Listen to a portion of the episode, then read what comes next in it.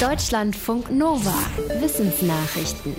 Schwierige Entscheidungen zu treffen ist anstrengend. Das betrifft auch Bankangestellte, die über Darlehensanträge von Kunden entscheiden müssen.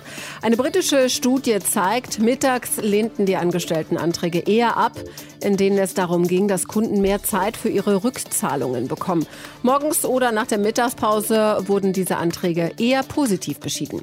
Dahinter steckt möglicherweise Decision Fatigue. Nach einem langen Vormittag voller Entscheidungen agieren die Angestellten nicht mehr so rational, sondern gehen eher vermeintlich auf Nummer sicher und lehnen Änderungsanträge ab. Die Gefahr besteht aber, dass die betroffenen Kunden das Geld in Folge gar nicht mehr zurückzahlen können. Ein Psychologieteam der Uni Cambridge hat rund 27.000 solcher Vorgänge bei einer Bank in einem Monat untersucht. Ergebnis? Die Bank hätte in dem Monat eine halbe Million Euro zusätzlich einnehmen können, wenn die Angestellten alle Fälle quasi früh am Morgen entschieden hätten. Der Rat des Teams regelmäßige Pausen für Beschäftigte, um die Entscheidungsmüdigkeit zu verringern. Hebammen retten Leben. Und wenn es weltweit etwa 900.000 Hebammen mehr gäbe, könnten jedes Jahr Millionen Frauen und Neugeborene gerettet werden. So steht es in einem Bericht, den die Weltgesundheitsorganisation mitveröffentlicht hat.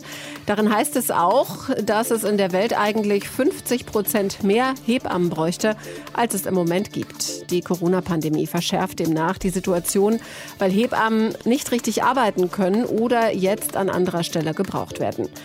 Für den Bericht haben die Autorinnen und Autoren ausgerechnet, wenn alle schwangeren Frauen auf der Welt rund um die Geburt richtig betreut würden, könnten pro Jahr 4,3 Millionen Leben gerettet werden. Die Leben von schwangeren, ungeborenen Kindern und Säuglingen. Wenn unter dem Meer die Erde heftig bebt, können gefährliche Tsunamis entstehen, die Küstenstädte überfluten. Doch nicht jedes heftige Seebeben löst automatisch eine Riesenwelle aus. Bislang sind Geoforschende davon ausgegangen, dass diese Wellen vor allem dann entstehen, wenn sich beim Beben der Meeresboden auf und ab bewegt und so das Meer in Bewegung bringt. Jetzt meldet ein internationales Forschungsteam, dass Tsunamis unter bestimmten Umständen auch dann entstehen können, wenn sich Erdplatten nur waagerecht quasi rechts-links aneinander vorbeischieben. Passiert das in einer langgezogenen Bucht, kann sich das Meerwasser zu einem Tsunami hochschaukeln.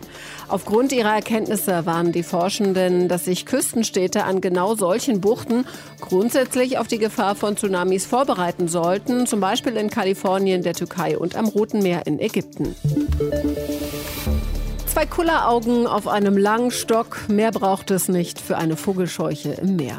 Das hat ein britisch-estnisches Forschungsteam in Tests herausgefunden. In einer Bucht in Estland hielten Eisenten jedenfalls respektvoll Abstand.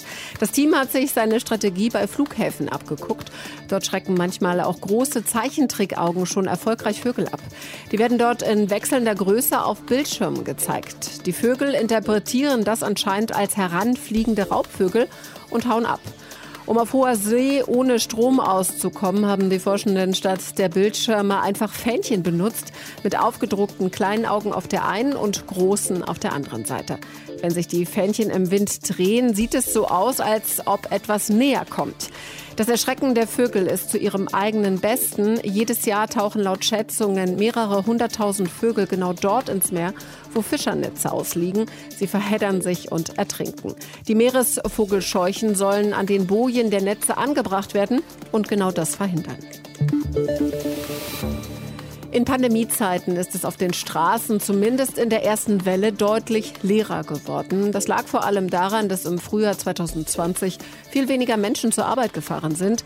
Auch auf den sonst viel befahrenen Straßen in Boston in den USA haben das Forschende beobachtet.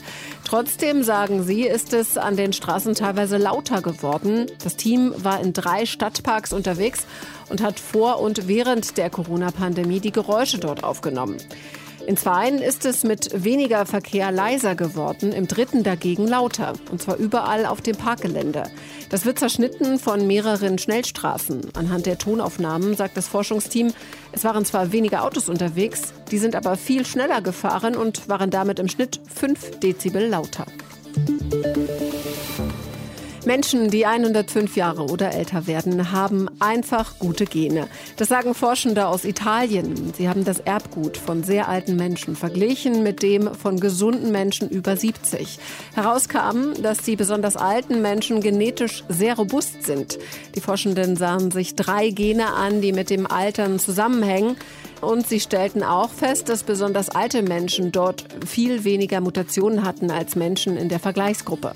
Außerdem zeigte sich, dass die besonders alten Menschen mehrere Genvarianten im Erbgut hatten, die ihre DNA vor bestimmten Verfallserscheinigungen schützt. Ihre Zellen konnten also Schäden am Erbgut besonders gut beheben. Die Forscher sehen darin einen Beweis, dass ein langes Leben nicht nur davon abhängt, wie gesund wir leben, sondern auch, welche Gene wir haben. Deutschlandfunk Nova